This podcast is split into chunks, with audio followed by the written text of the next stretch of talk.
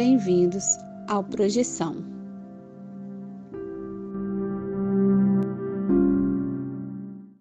This episode is brought to you by Shopify. Whether you're selling a little or a lot, Shopify helps you do your thing, however you cha-ching. From the launch your online shop stage, all the way to the we just hit a million orders stage. No matter what stage you're in, Shopify's there to help you grow.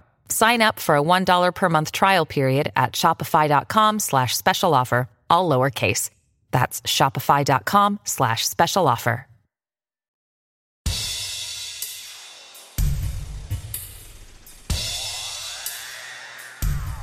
Olá, galera do bem, olá, trupe do astral. Hoje temos um Drops de subjetividade que traz um assunto que talvez você tenha ouvido falar sobre, mas não deve saber muito sobre a, a, profundamente, né? Então, e como é sempre de praxe, nós vamos entrar de cabeça em temas relacionados às nossas práticas e interesses. E mesmerismo é o tema de hoje. Você vai ficar mesmerizado em saber que mesmerismo não é só hipnose, que a gente achava que era isso, não era isso. E vamos falar aqui um pouco sobre a história e vida de Franz Anton Mesmer. Mas antes da entrevista, eu gostaria de te lembrar que está naquela hora de você vir comigo bater aquele papinho descontraído sobre as projeções astrais, o mundo espiritual e outras subjetividades. E também é a hora de você pegar aquela aguinha sagaz e ir para o seu lugar preferido, seja fisicamente ou mentalmente, para curtir esse episódio que foi feito para você, você que curte os papos do sobrenatural e das percepções extrafísicas. Para bater esse papo legal descontraído hoje, eu chamo aqui meu amigo respeitável, vereador dos sortilégios, Rodolfo Júnior. Beleza, Rodolfo? Fala, César. Beleza? Cara, esse apelido pegou mesmo, hein? Gostei. Nas próximas eleições já vou lançar meu jingle, meu número. Você vai ver, vai ser bom. Por aqui tá tudo certo, graças às deusas. E por aí, como é que tá? Beleza, por aqui é. Realmente houve uma eleição e foi, foi eleito vereador. Então, isso aí. É o, é o cargo que merece. Galera, zoeira. Vamos falar quem foi Mesmer, né? A gente sempre ouve falar mesmerismo, né? O cara ficou mesmerizado. Então, o que isso, da onde isso vem? Né? Vamos falar sobre o, o cara, né? Franz Anton Mesmer, da onde sai essa palavra mesmerismo, sai do, no, sai do nome dele, Mesmer. Sobrenome, né?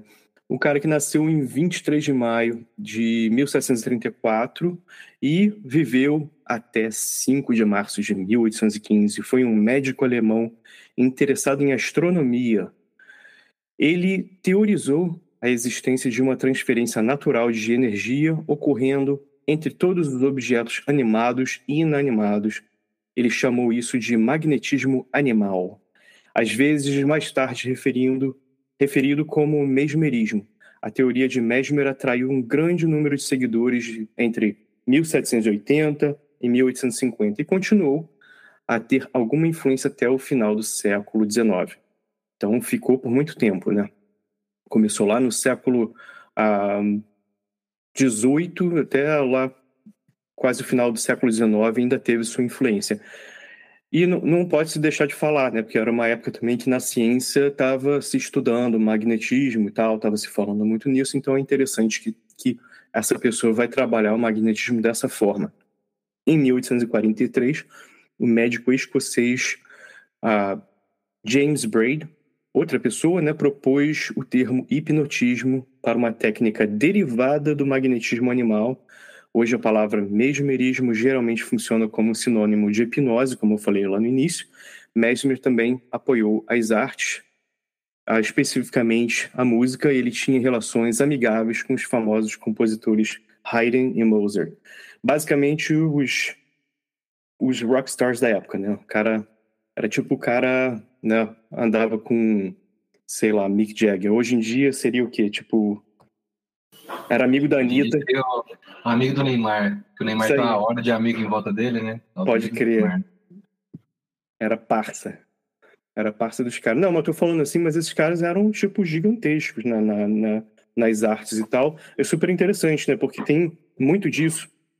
Quem estuda esse tipo de coisa, né? Como a gente a curte, você começa a perceber que essa galera uh, das artes uh, vamos chamar de, de artes mágicas, mas pode ser, né, tipo, de cura e tal, ou, ou de coisas ah, de ocultismo, essa galera tem uma tendência a estar tá junto com os artistas, né? Então é interessante, interessante ver isso pela história aí do mundo. E eu vou passar a bola para o Rodolfo para falar um pouquinho mais sobre ó, esse camarada. É, então, César, eu lembrei que você falou disso dos artistas. Aqui no Brasil tinha um paranormal chamado Thomas Green Gordon, não sei se quem é mais velho vai lembrar. O cara tinha ah, um caroço na testa, dobrava garfo, tinha muita gente que falava que era fraude, mas era amigo do Tom Jobim, assim, do pessoal da MPB, sabe? E era, e era famoso, assim como o Mesmer andava com esse pessoal aí da, da época, né? O, o Mozart e tal. Então, vamos lá. Eu queria trazer um pouco sobre a vida pregressa do Mesmer, para a gente ter uma ideia melhor né, sobre a trajetória da, da vida dele e a trajetória dessa encarnação dele. E hoje vai saber qual é o rolê dele, se ele já está encarnado, se ele continua lá na erraticidade. O Mesmer nasceu na aldeia de Isnang, hoje parte do município de Moss, às margens do Lago de Constança, na, na antiga Suábia, uma antiga, uma região né, que atualmente está localizada no sudoeste da Alemanha. Ele era filho do, de um guarda florestal, Anton Mesmer, e de sua esposa Maria Úrsula, que nasceu em 1701. Depois de estudar nas universidades jesuítas de Dillingen e Ingolstadt, ele iniciou o estudo de medicina na Universidade de Viena, em 1759. Já em 66, ele publicou uma dissertação de doutorado com o título sobre a influência dos planetas sobre o corpo humano, que discutiu a influência da Lua e dos outros planetas no corpo humano e também nas doenças. É, Baseando-se em grande parte na teoria das marés de Isaac Newton, ele expôs que essa influência de certas marés no corpo humano podem ser explicadas pelo movimento do Sol e também pelo movimento da Lua. Porém, todavia, entretanto, evidências reunidas por o autor Frank Perry su é, sugerem que o Mesmer plagiou a maior parte de suas dissertações e de suas obras, incluindo a de Richard Mead, um eminente médico inglês e amigo de Newton também da época. É, no entanto, também é bom a gente destacar aqui que na época de Mesmer não se esperava muito que as teses de doutorado fossem originais, né? Por conta da, da dificuldade de comprovação da época. E em janeiro de 1768, ele casou-se com a Ana Maria von Posch, que é era uma viúva rica, e ele se estabeleceu como médico em Viena. E ele ficou tão bem de vida, tão bem de vida, que ele se tornou patrono das artes, e dizem os boatos que o próprio Mozart chegou a fazer uma apresentação inédita no jardim da casa dele, e mais tarde o referenciou em um de seus trabalhos. Então, assim, o cara, ele realmente era um parça ali do, do Mozart, e no final da vida dele ele conseguiu, né, se casar com uma viúva rica aí, e conseguiu seguir tranquilo. Cara, é interessante, eu queria trazer isso aqui porque ficou vindo na minha cabeça aqui, é uma coisa que uh, quem, quem já estudou isso vai sacar. Mas só é bom lembrar para o ouvinte que de repente não está ligado que uh, as pessoas já conheciam as propriedades dos ímãs, né? Que magnetismo vem de magnet, da palavra né? Que essa palavra, aliás, vem de uma ilha na Grécia, ah, esqueci o nome da ilha, mas é tipo, parece muito com, com a palavra magnet, e dali, ah, porque na ilha tinha muito, né, a imã, e a magnet, essa, hoje essa palavra que a gente usa em inglês, mas tem essas origens aí gregas, e as pessoas já tinham um lance de, sabe, já se conheciam, já se conhecia as propriedades básicas né, de atração de, de metais e algumas pessoas já utilizavam uh, os ímãs ali com, com, vamos chamar, a gente vai chamar erroneamente que talvez de superstições, mas vamos utilizar essa palavra por agora. E a galera utilizava ali, e é interessante pensar sobre isso, que já se utilizava assim para truques de mágica, mas também se utilizava para fazer a algum tipo de, vamos chamar de xamanismo, né? Xamanismo é uma coisa que é uma palavra cunhada mais, muito mais recentemente, mas a gente pode utilizar essa palavra aqui como, como exemplo de que se era utilizada para curas e tal. Então, assim, é interessante pensar nisso para entender que Mesmer misturou algumas coisas e ele tinha sua própria prática que ele criou, né? Então é interessante aí pensar sobre isso. E eu fico também com, com essa. Gostaria de estudar mais sobre isso, mas eu fico com a impressão de que se era uma pessoa, se era uma pessoa que é interessada em astronomia, astronomia também. A gente tem o lance dos polos, né? Do, do nosso planeta e tal. Então é interessante pensar nessas energias e tal, e é muito fácil pensar. Se a gente pensa em energias, digamos o reiki ou o ki, seja lá como a gente, o prana, né? A gente vai pensar nesse tipo de coisa e vai pensar também que essas energias estão se movendo aí, elas estão ativas na natureza e como você pode utilizar uma coisa da natureza como remédio, assim como a gente utiliza uma planta. Então não é muito difícil chegar a esse tipo de conclusão ou pensamento, né? Então, eu queria só lembrar aí que não era assim, pô, o cara descobriu os ímãs em, sabe, no século XVIII. Não, não foi isso, galera. Só para ficar claro. Mais alguma coisa, Rodolfo, antes da gente mover? Não, eu estou pensando aqui, é, e com certeza, né, visualizando assim as tradições do passado que começaram a trabalhar com as energias, você falou do, do, do, do Ki, né, da chinês, do prana indiano, e eu acho que a gente deve um respeito. É claro, tem um, o nosso nível de ceticismo quanto a isso e as práticas é, utilizadas hoje em dia, mas a gente deve um respeito para. Vai ver, cara, eu penso que é, eles conseguiam, né, as civilizações antigas conseguiam perceber, talvez, uma realidade física que a gente não conseguia. É, eu digo física porque é realmente aquilo que você falou, são polos. É, o magnetismo antes era considerado magia, né? Quando começaram a pensar sobre o elétron de corrente elétrica e tal, falava que era isso aí é, é viagem, mas surgiu na concepção de uma, na cabeça de um ser humano um dia. Então, é, eu não duvido, depois que eu comecei a ter as projeções, eu sempre digo aqui que eu comecei a botar fé no corpo energético e na influência dos pensamentos, de oração, na influência da má intenção.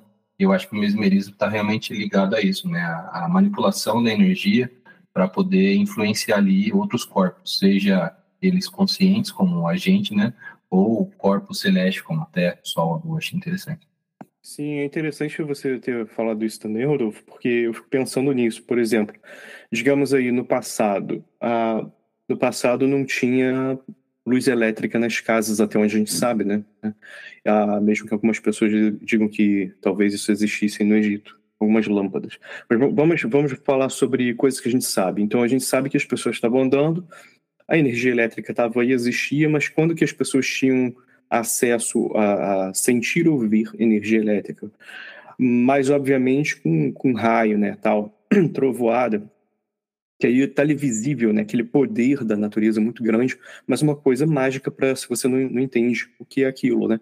Aí, hoje em dia, a gente já tem essa tecnologia já há muito tempo, de entender que a gente consegue criar energia com atrito e tal. Você também tem uh, a energia estática, né, coisa da eletricidade, que você vê ah, em alguns momentos aí também, de repente no passado, de repente alguém passando a lã, né, no, no um pedaço de lã no, no, no corpo e vendo o, o, cabelo arrepiar, tudo aquilo ali era uma coisa mágica, né? Até a não ser mas também muitas das pessoas, obviamente, chegaram à conclusão que aquilo ali era uma, mesmo nessas épocas antigas, tenho certeza que as pessoas não iam ficar assim, pô, acha, meu Deus, meu cabelo levantou por causa da lã. Eles também deviam falar, pô, isso é normal, isso eu faço, né, quarta-feira, qualquer quarta-feira aí. Então, tipo, também tem que pensar que o pessoal no passado não era completamente ignorante essas coisas. Então, por isso que eu estava trazendo essas questões, porque é interessante também pensar, porque eu posso falar um pouquinho mais sobre isso à frente, mas eu queria mencionar mais de uma vez que é importante o Mesmer ele pegou algumas coisas que se conheciam, né, e juntou e fez um outro lance. Aí, por exemplo, se você vai procurar qualquer coisa na internet sobre hipnotismo, você vai encontrar lá as origens com Mesmer. Mas eu tenho muita dificuldade de acreditar que seja só isso, porque tendo em vista práticas e, e, e coisas escritos e coisas de uh, esoterismo e ocultismo, que tem coisas mais antigas que são muito parecidas. Por exemplo, a meditação, que, que é muito parecida à meditação guiada com, com o hipnotismo. Só que sim, existem certas técnicas e tal, mas lembrando que o, o, o mecanismo de, da hipnose em si é natural, tá? Ele acontece. O que acontece é que você, uh, depois essas pessoas vão criar técnicas para utilizar esses estados mentais de uma forma efetiva com, com um propósito, um propósito, né? A X, Y, Z que você escolher. Então, eu só queria deixar isso elucidado, porque é muito. É, é essa coisa né, do empirismo, as coisas vão se criando com coisas que, que já existiam e as pessoas vão modificando e melhorando e tal. É, é porque é muito, é muito estranho quando você abre um livro e fala assim, ah, começou com esse cara. Pô, cara, o conhecimento humano não, conheço, não começou no, sabe, em 1700 alguma coisa, no século XVIII. Não foi. Então, tem que ficar claro. Galera, vou mover aqui e falar um pouquinho sobre qual a razão por que trazemos o Mesmer hoje para você. Eu acho que eu já falei de várias formas, mas é, magnetismo animal, né, cara? Ah, que era o que ele fazia, era, era, era o lance do cara, né? Era a especialidade dele. Em 1774, o Mesmer produziu uma maré artificial, entre aspas, numa paciente ah, que se chamava Francisca Osterlin, que sofria de histeria, né? Vamos chamar de histeria, entre aspas, que histeria já é uma coisa que se sabe que é horrível, né? É bem sexualizada aí, que se utilizava muito negativamente para as mulheres no passado. Então ela, ela não estava bem, né? Ela estava tava com algum problema aí ah, sério, ah, quem sabe de ansiedade, alguma coisa aí, provavelmente, né? Ansiedade muito, muito forte. Então ele criou esse, essa, entre aspas, maré artificial, fazendo engolir uma preparação contendo ferro e depois fixando ímãs em várias partes do seu corpo. Ela relatou sentir fluxos de um fluido misterioso percorrendo seu corpo e ficou aliviada dos sintomas por várias horas. A primeira aí, interessante, né? Comeu um monte de ferro com terra certamente sentiu um monte de coisa, mas a gente pode pensar, pô, ignorância, né? Será que era uma coisa interessante de fazer uma limpeza? De repente era uma coisa física mesmo que estava acontecendo e era necessária? Porque se chamassem de histeria, de repente pô, a pessoa estava com um apendicite, saca? Eu imagino isso. Aí de repente a pessoa faz isso, limpou, resolveu o problema e falou, pô, melhorou. De repente melhorou mesmo. Então é interessante pensar isso, sabe? Porque é muito fácil a gente pensar, pô, que ignorância com meu, meu ferro, né? Então, vamos lá. Ela relatou sentir fluxo de um fluido misterioso percorrendo seu corpo, como falei, um, e esperado. Mesmer não acreditava que os ímãs tivessem alcançado a cura por conta própria. Ele sentiu que havia contribuído para ela com o magnetismo animal acumulado em seu trabalho. Ele logo parou de usar ímãs como parte de seu tratamento. No, mesmo ano, Mesmer acabou, ah, colaborou com Maximilian Hell, que era um, era um padre. engraçado que o nome do padre, o sobrenome do cara era Hell, inferno, mas eu, eu acho que era apelido, agora eu não estou lembrando, mas ah, isso aí é outra história. De repente a gente fala sobre esse cara um dia, mas ele, ele trabalhou com, com esse padre que influenciou muito ele aí em várias coisas, então é interessante ah, pensar sobre isso.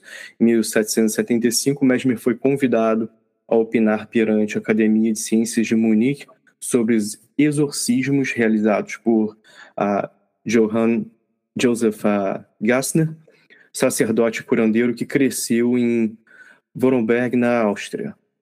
Mesmer disse que, embora Gassner fosse sincero em suas crenças, suas curas resultaram porque ele possui um alto grau de magnetismo animal. Este confronto entre ideias seculares de Mesmer's crenças religiosas de Gassner marcou o fim da carreira de Gassner, bem como, uh, segundo Henry uh, Ellenberg, o surgimento da psiquiatria dinâmica.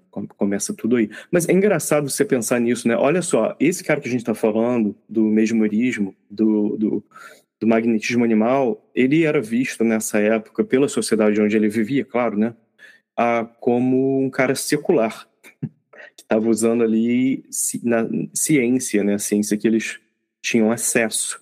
É muito interessante pensar isso, né? Quando, olha, olha só que impacto que a gente tem lendo isso hoje em dia, pensar ah, isso. Para quem é cético hoje em dia, vai olhar e falar: ah, isso aí é, né? Isso aí é coisa esotérica, isso aí não, não é real. E na época o cara era ali, era o cara cético. Então fique ligado, cético. De repente daqui ele era o cara que tinha, né, o César, ele era o cara que tinha a ressonância magnética. Hoje em dia seria isso. Exato, exato. Imagina aí daqui a 300 anos você cético é um, pô, né? Putz, não vou nem falar. É isso aí. O, o escândalo que se seguia ao sucesso apenas parcial de Mesmer na cura de cegueira de, de uma musicista de 18 anos, Maria Teresia Parares levou a deixar Viena em 1777. Em fevereiro de 1778, Mesmer mudou-se para Paris, alugou um apartamento numa parte da cidade uh, preferido pelos ricos e poderosos, e estabeleceu uma prática médica. E ele estava né, lá com sua, seu escritório médico já em Paris. Lá ele se reuniria com Mozart, que o visitava frequentemente. Paris logo se dividiu entre aqueles que pensavam que ele era um charlatão forçado a, a fugir de Viena e aqueles que pensavam que ele havia feito uma grande descoberta. Então, né, já controvérsias aí nessa época.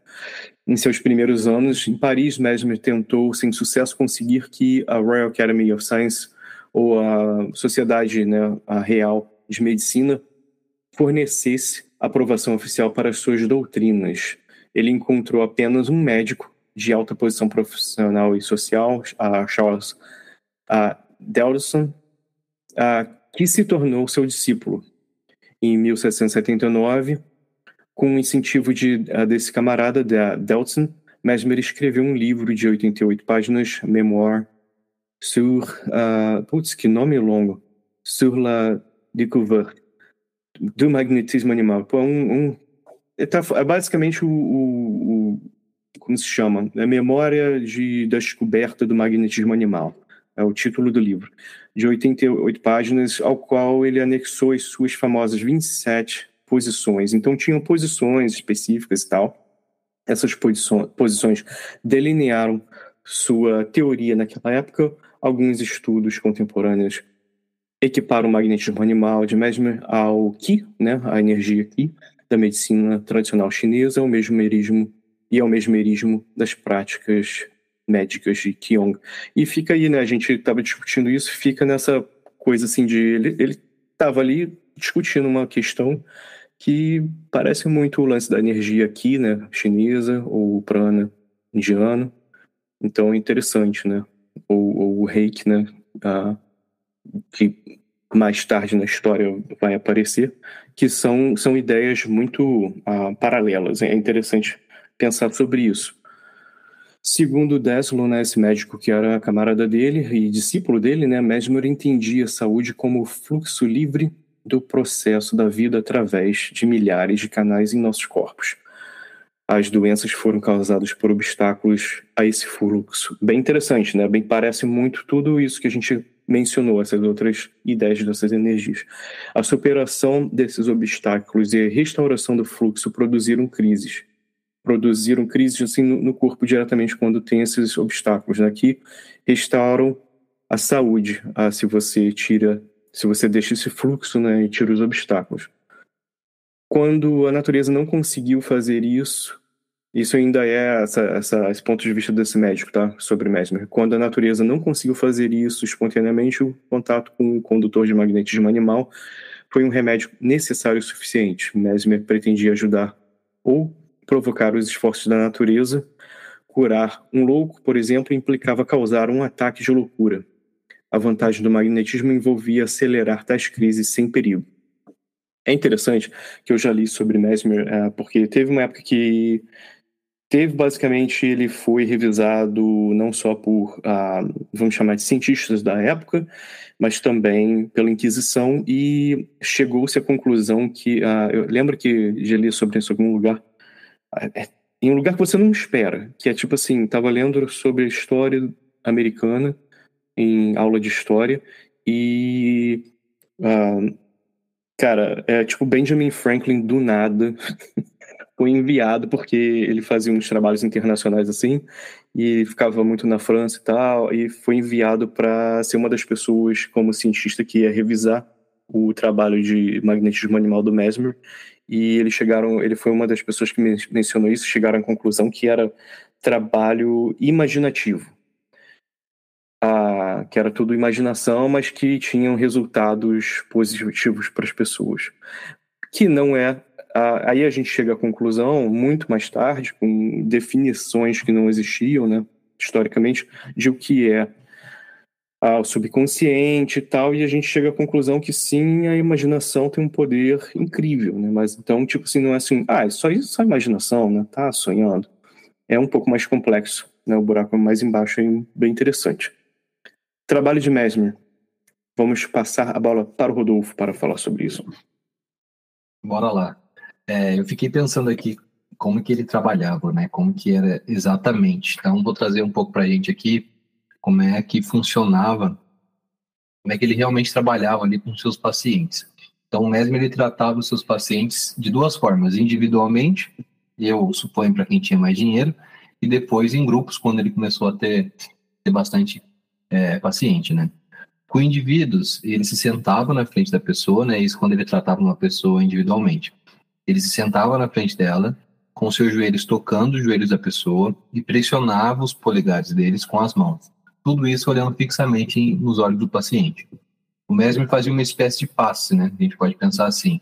Ele movia as mãos dos ombros dos pacientes para baixo ao longo dos braços. Ele pressionava os dedos da região do hipocôndrio do paciente, que é essa área abaixo do diafragma, né? E às vezes mantinha essa mão ali por horas. Muitos pacientes sentiam sensações peculiares ou tinham convulsões que eram consideradas crises ou supostamente provocavam a cura. O mais interessante nisso tudo é que no final é, dizia que o Mesmer concluía seus tratados, seus tratamentos, tocando alguma música com uma gaita de vidro. Então dá para ver que ele usava até a terapia musical para poder ajudar o paciente. Já em 1780, como ele começou a ter, como eu disse, vários pacientes, ele começou a tratar os pacientes de uma forma coletiva e ele colocou esse nome de Beckett. O médico inglês que observou Mesmer, ele descreveu o tratamento da seguinte forma: Abre aspas. No meio da sala é colocado um recipiente com cerca de um pé e meio de altura, que aqui é chamado de Beckett. É tão grande que 20 pessoas podem facilmente sentar-se à sua volta. Perto da borda da tampa que a cobre, há furos perfurados correspondentes ao número de pessoas que devem cercá-lo. Nestes furos, nestes furos são introduzidas barras de ferro dobradas perpendicularmente para fora e de diferentes alturas, de modo a responder à parte do corpo onde serão aplicadas. Além dessas varas, existe uma corda que faz a comunicação entre o Beckett e um dos pacientes, e dele é transportado para o outro, para o outro e assim sucessivamente por toda a volta. Os efeitos mais sensíveis são produzidos na abordagem de Mesmer que supostamente transmite o fluido por meio de certos movimentos de suas mãos ou olhos, sem tocar na pessoa. Conversei com vários que testemunharam esses efeitos, que tiveram convulsões ocasionadas e removidas por um movimento da mão. Então, fecha aspas, essa era a descrição desse médico inglês que observou o tratamento do, do Mesmer. Então, assim, dá para ver que era uma mistura, como você disse, de, de, de, uma tradição ali chinesa, né, indiana, a gente pode ver que ele buscou, bebeu dessa fonte para poder fazer, e inovou, colocando ali uns elementos científicos para a época, né, que era os ímãs, as barras de metal, para poder, de fato, colocar é, esse fluido é, e fazer aquele fluido acontecer entre os pacientes. Então, é interessante a gente imaginar esse médico inglês ele foi bem específico na forma de descrever como que era feito esse tratamento com os pacientes. Assim, é no mínimo, no mínimo interessante. Né? Cara, e para você que ficou com aquela coisa assim de, hum, interessante, né? O lance do passe que o Rodolfo estava mencionando, ah, você ficou pensando, hum, passe, né? Magnetismo, passe magnético. Você não está errado porque o professor Hippolyte Léon Denisard Rivail, ele também conhecido como Allan Kardec, ele foi influenciado diretamente pelas ideias do magnetismo animal, que era uma coisa ah, que foi, como a gente falou, e foi criada antes do, do tempo dele, né? Ah, o Kardec ele, ah, ele ele nasceu em 1804, então um pouco mais tarde, nessa época depois ah, que, que ele estava né, trabalhando no lance do espiritismo e nos trabalhos dele, né, com uh, ele, ele, ele utiliza algumas coisas dessa, uh, dessa coisa da teoria da, do magnetismo animal do Francis Mesmer. Então é legal pensar isso, sobre isso. Essas coisas, né, como eu falei, elas os trabalhos é, é, é esperado e é normal que eles saiam de conhecimentos que vêm antes, né? Então o conhecimento vai se acumulando e se criando e se transformando em coisas novas e interessantes. Falar sobre isso. Então tem tudo a ver diretamente com essa influência dele. Então é, é uma pessoa importante, né? Para você que de repente achou, pô, que eu quero saber desse cara, esse negócio aí. Então é interessante e eu acho legal porque é o tipo de coisa que mesmo eu já, já conheci algumas coisas sobre, sobre Mesmer, que falando sobre isso hoje, nessa, nessas discussões que a gente está falando hoje, eu também aprendi algumas coisas, Rodolfo. Então, legal a gente bater esse papo. E queria perguntar para você, Rodolfo, agora na, na parte de conclusões finais, se gostaria de falar alguma coisa sobre que a gente discutiu hoje, alguma coisa que ficou faltando? Cara, eu fiquei, assim, intrigado, porque, como eu sempre digo, fica até repetitivo aqui, eu sempre tenho um pé atrás é, com esse tipo de, de ideia, né? Que hoje seria considerado subciência, né? Mas eu, eu acho que na época, cara, pelo, pelo sucesso que ele fez, por todo mundo que ele atendeu, por toda a influência que ele teve na história, eu acredito que muitas vezes ele deve ter recebido um paciente lá super cético, foi lá só para confrontar e falar, ah, vou pegar esse cara ou esse charlatão. E muitas vezes pode ter se curado ou percebido um, uma, uma repercussão no corpo assim energética que que fez o ceticismo cair a, por terra, sabe? Eu digo isso porque quando eu comecei a, a agora colocando minha experiência pessoal, né, que é um tema subjetivo mesmo. Quando eu comecei a fazer o chamada, a chamada técnica energética do Saulo Caldeirão para poder é, resolver as minhas paralisias do sono e ver se existia mesmo projeção astral, é, eu tive que abrir a cabeça um pouquinho, um pouquinho para essa realidade de um corpo energético. Né? Porque, segundo o, o que o Saulo passa, existe o corpo energético e ele gruda o corpo astral no corpo físico. Ele que acola ali. Então, você precisa movimentar esse corpo energético para poder é, se soltar depois quando dormir. E, cara, quando eu comecei a fazer a técnica, eu comecei a ter muita repercussão, que eu falei, cara, está além do placebo, está além da própria imaginação e da própria capacidade da mente criar é, uma invenção, algo irreal. Eu comecei a perceber que a mente, de fato, a minha intenção de movimentar supostas energias, até então achava que eram supostas, estava é, funcionando. E eu comecei a sentir o chamado EV, né, o estado vibracional, comecei a sentir os pontos de energia que a gente conhece como chakra. E, e aí sim, depois disso, já fora do corpo, eu comecei a perceber e a visualizar a existência da realidade desse, desse universo energético. Então, eu acho que as, os pacientes que, que se tratavam com o Mesmer, pode, muitos deles com certeza podem ter sentido esse impacto, porque eu, pelo que eu vi, ele trabalhava, ele, ele ignorou, chegou uma época que ele ignorou os imãs, né, e passou a, a trabalhar com a, o pensamento ali, com a imposição de mãos, com, com os olhos tal, então ele, ele devia ter já, talvez, uma, um, uma tendência a ter essa capacidade, essa habilidade, e trabalhou em cima disso. Então, achei muito interessante, eu lembrei também, só para finalizar aqui, do trabalho do Wagner Alegretti, que é, que é marido da Nancy Trivelato, ambos autores de livros de, de projeção astral e corpo energético, enfim.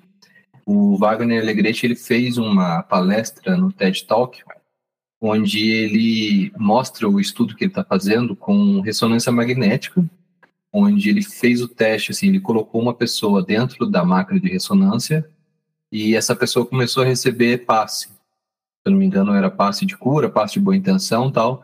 E eles começaram a perceber é, pontos iluminados em determinadas áreas do cérebro da pessoa que estava recebendo aquilo. Então, eu acho que eles fizeram, se eu não me engano, sem a pessoa. Que a pessoa que estava lá não sabia quando ela iria receber o passe. E aí bateu todas as vezes que era enviado o passe para ela, o cérebro dela reagia de alguma forma. Porque o que a ressonância magnética faz é analisar a, ali a iluminação do cérebro e a área que está sendo está sendo movimentado daquela, naquele momento. E aí é meio que o indício de uma comprovação de que existe aí é, alguma forma de mandar uma intenção mentalmente para alguém. Então, acho que assim, eu acho que a gente é uma grande antena e um grande receptor e, consegue, e a gente conseguiria é, ter essa intenção né, de, de repercutir o nosso pensamento e até tratar é, males ali para outra pessoa. Então, achei interessante o trabalho do, do Mesmer, porque a gente vê toda essa repercussão hoje em dia, né? A gente consegue relacionar tanto com, com o trabalho do Wagner Legrete, por exemplo, que é que tenta achar ali uma uma brecha científica, né, para poder tentar mostrar um indício científico de que esse universo existe. E a gente consegue ver também hoje nos tratamentos que tem de reiki, de, de passe no centro espírita, enfim. Muito interessante. Não, é isso, né, cara? E, e eu queria mencionar mais uma vez, a gente mencionou na entrevista com a Ju Magalhães, né, cara, que eu falei sobre isso. O reiki, ele é provado que ele funciona melhor do que placebo, né, cara? E tipo, velho, tipo, tem muito remédio que a gente utiliza que, tipo assim, não, não porque assim, porque estão tentando te enganar, mas porque assim, é a melhor opção que se conseguiu fazer, né, da ciência. Ah, tem muito remédio que funciona menos que placebo, então, tipo, e é remédio aprovado. Então você pensa sobre isso, né, cara? Como é que pode ter essa coisa que funciona aí um, melhor do que placebo, que é essa a definição para ver se a coisa funciona ou não, né? Para quem não sabe, placebo tipo dá uma pílula de, sei lá, farinha ou, ou açúcar com, com, nada, sem remédio, e você dá uma outra, um outro tratamento, seja seja lá o que você quer testar. Nesse caso, a gente está falando sobre essas energias, como o reiki. Aí a parada funciona melhor do que a, a pílula com nada, né? Sem remédio. Então, tipo. Cara, eu acho interessantíssimo que a gente vive uma, a gente vive numa sociedade que ignora isso e faz chacota da coisa que funciona. Então, tipo, é interessante. Ah, funciona para tudo? Não. Os remédios, né? Tem remédio para cada coisa. Então é interessante também pensar sobre isso, lembrando aí. Mas, cara, é tipo, não é interessante pensar sobre isso? Que assim, é ignorado, é zoado, é tipo assim, ah, isso, aí não, isso é coisa de maluco. Aí você pensa assim, é tipo isso. Tá, se a gente pegasse o Mesmer lá, ele mesmo, né, como você falou, Rodolfo, ele chegou a um ponto que ele parou de usar os ímãs. Uh, mas tinha alguma coisa ali que estava funcionando. Então, tipo assim, o, o que era, né? Uh, era a parte a falada, né, que era, que era a parte que ele ficou conhecido como historicamente depois com o lance da hipnose, que era parte do trabalho dele, não era tudo, ele também fazia uma questão, até a questão ali física e tal, se utiliza um pouquinho daquilo no. Uh, de pressionar o joelho e tal, aquilo ali se utiliza, se utiliza, mas não é necessário. É uma das técnicas que, que foi criada assim. E tipo. É aquela coisa, né, cara? O lance do, do tratamento holístico. Às vezes o cara tá fazendo várias coisas juntas, assim, uma dessas coisas vai funcionar. Né? E também aproveita e toma um remédio, porque né, vai que. Então, eu, eu, acho isso interessante pensar na, na vida, tanto que a palavra holística, né, quer dizer o lance do, do todo, tentar tudo.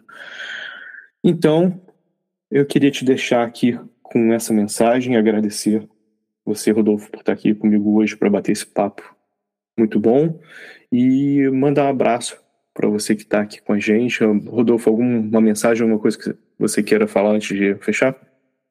Eu só queria fazer uma observação, como eu sempre faço, né? Você deixou muito bem pontuado a questão de pode fazer o tratamento holístico, né, tal, é, abrir a mente para essas coisas, mas também tratar do corpo físico, que é aquilo. É, o corpo físico a gente tem certeza que existe e a ciência está aí tratando e, e, se debruçando sobre o corpo físico e a realidade física. Então, remédio, tratamento psicológico, enfim, tudo.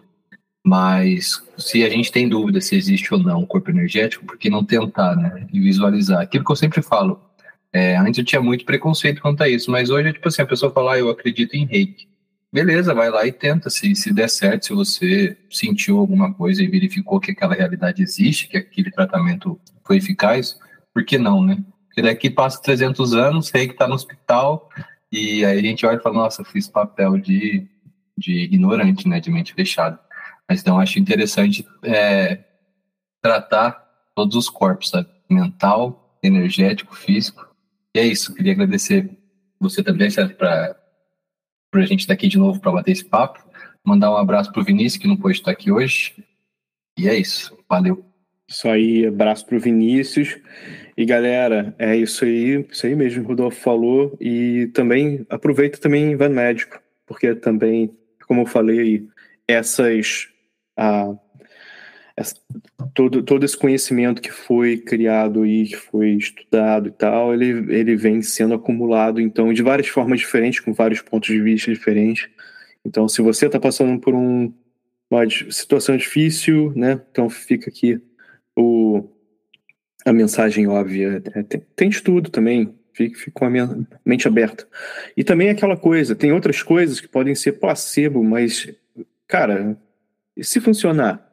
Porque placebo funciona, né? Tem isso para um monte de gente. Na verdade, é, é, bem alto, por isso que se utiliza o placebo para verificar. Não porque o placebo não funciona, porque na verdade essa que é a coisa louca, louca do placebo. De repente a pessoa né, toma a, a pílula com nada, com farinha ou açúcar, e melhora. Então é isso, né? Tente tudo e um abraço muito grande para você que ficou até aqui com a gente. E nunca se esqueça, Continue viajando para encontrar a si mesmo.